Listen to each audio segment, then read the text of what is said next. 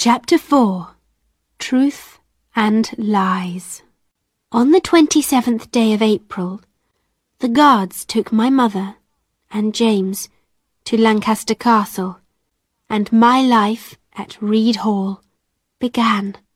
Suddenly it was spring. The sky was blue, and there were beautiful flowers on the hills. From Reed Hall, Pendle Hill looked different. It looked smaller, and it was not so important in my life. Sometimes I walked along Sabden Brook to Sabden, and then to Newchurch, and I felt happy to be near Pendle Hill again, but I never visited Malkin Tower again. Spring changed into summer, and in August I went to Lancaster with Mr. Noel. Lancaster was thirty miles from Reed Hall, and I got very tired because I sat on a horse for hours. It was a big, noisy town. I never saw so many people before in my life, and I felt afraid. The trial of the witches of Pendle began at Lancaster Castle on the 18th day of August and the judge was an important man from London.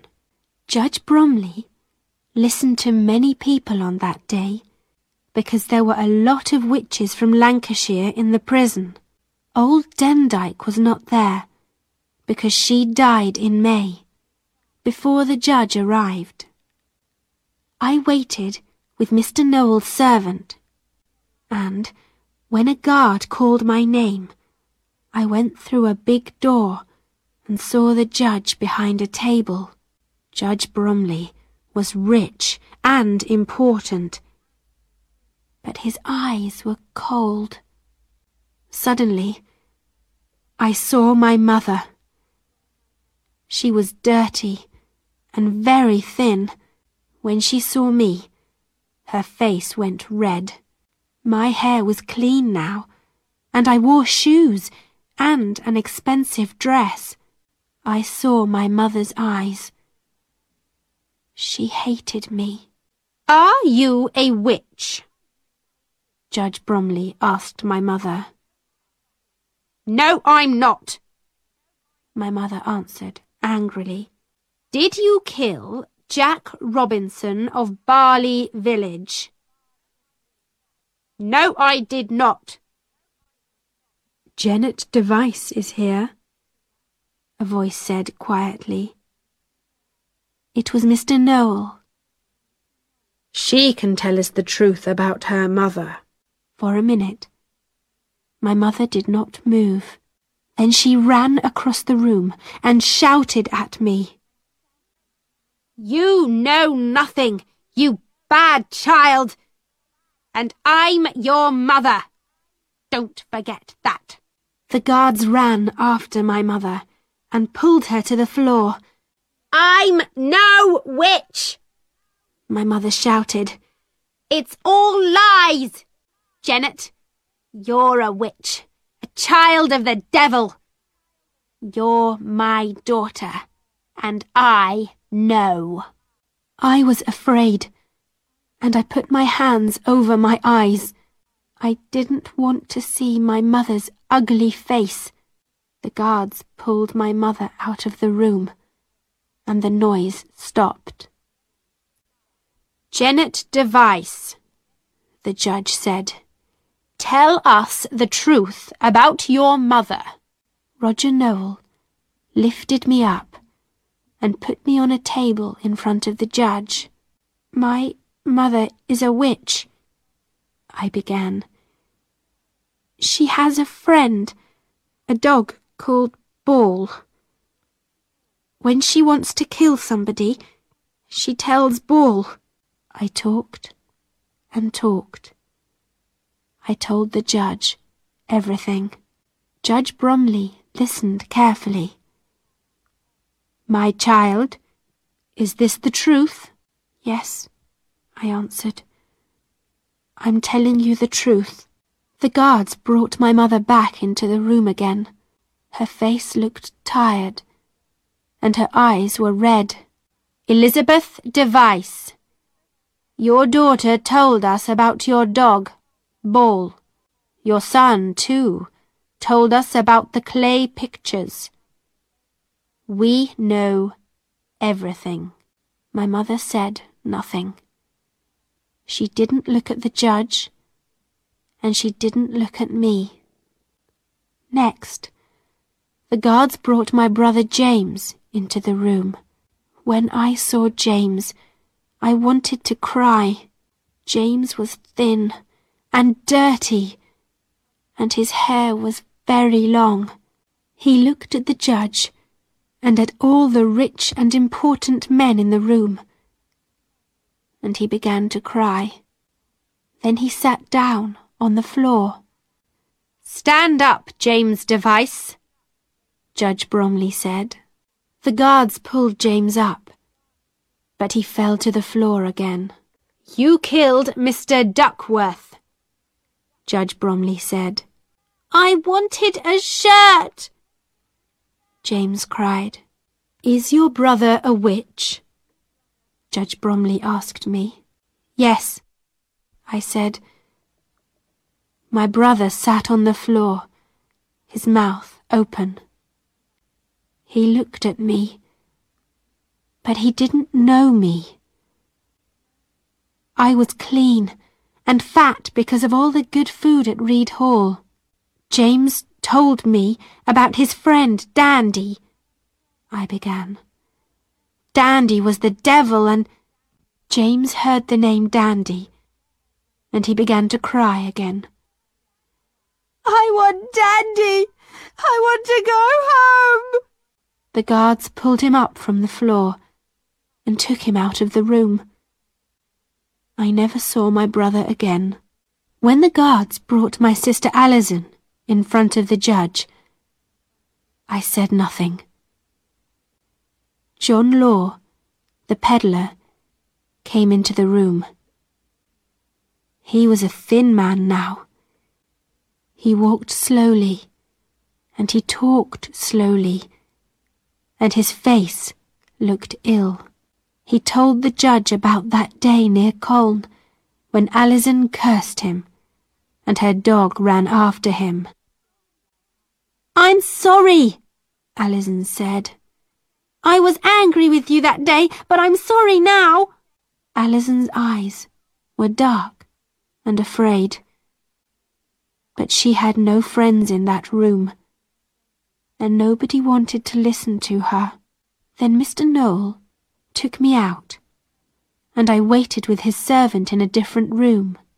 An hour later, there was the noise of many people shouting and crying. The servant smiled. The trial is finished, he said. You're a good child, Janet. You told the judge the truth about the witches. Mr. Noel took me home to Reed Hall and on the twentieth day of August, 1612, the guards took my mother, my sister, and my brother out of prison and hanged them in front of Lancaster Castle. And so I lost my family. When I was a child, I wanted to be happy. I wanted to be warm to wear shoes, to eat good food. I wanted someone to take care of me. That's all. My mother gave me nothing. She gave me no love. She never took care of me. Because my mother was a witch, my father ran away, and I never knew him. My father was a rich man without a name, and I lived hungry and cold with a witch. And so I told Judge Bromley the truth about my family. Was I wrong? I don't know. I was happy for years at Reed Hall.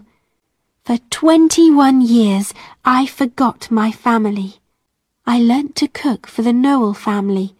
I worked many hours every day, but I was warm and I ate good food.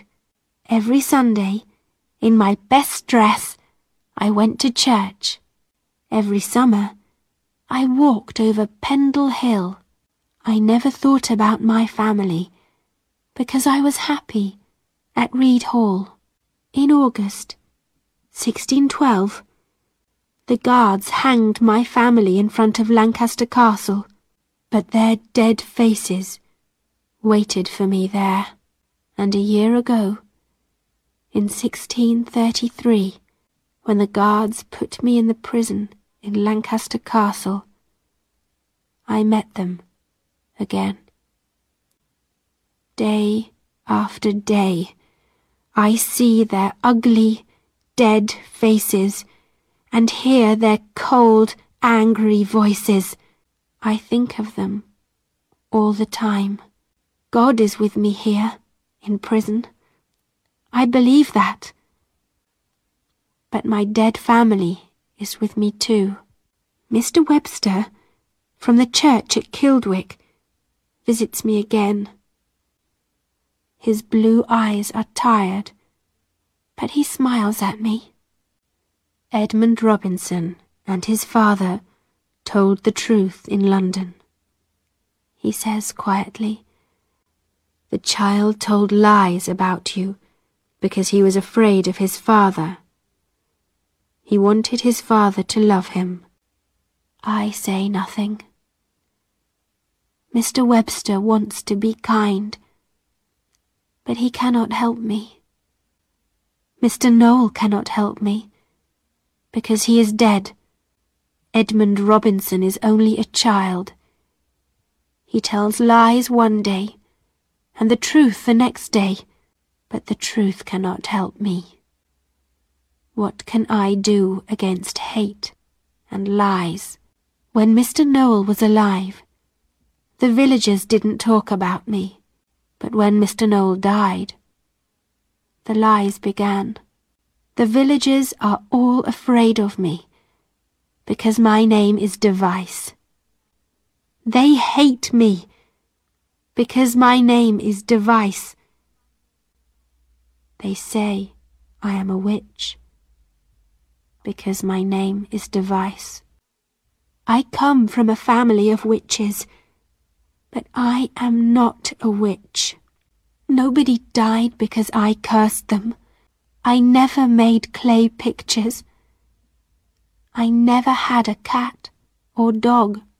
I only wanted to live quietly at Reed Hall and watch the changing skies over Pendle Hill.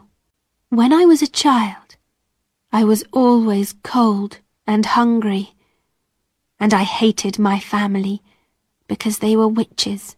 In 1612, I told the truth and the truth killed my family. Now, twenty-two years later, lies are going to kill me.